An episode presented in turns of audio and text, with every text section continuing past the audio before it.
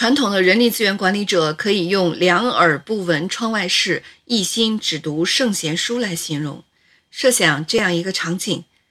人力资源管理者们此时正坐在总部大楼的办公室内，忙碌地讨论和制定业务部门的人事考核政策。然而，在执行政策的业务部门看来，HR 根本不了解业务，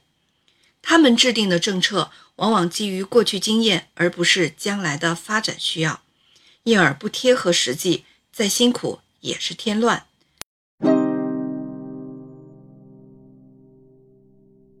HR 在思考机制、制定政策或建立流程时，通常会陷入自身的专业深井中，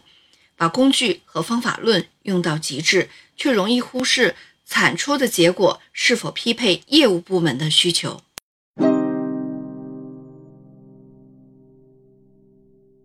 传统的人力资源管理，即使进入战略人力资源管理阶段，也只是从传统的招聘、培训、绩效等方面转向战略与文化层面。核心的人力资源政策制定过程，依旧是从自身的专业角度提出。如果非要说有什么变化，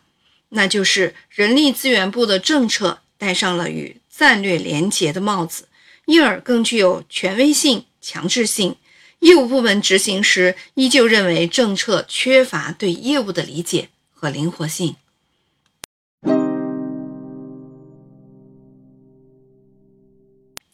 如果人力资源部把战略看作一面镜子，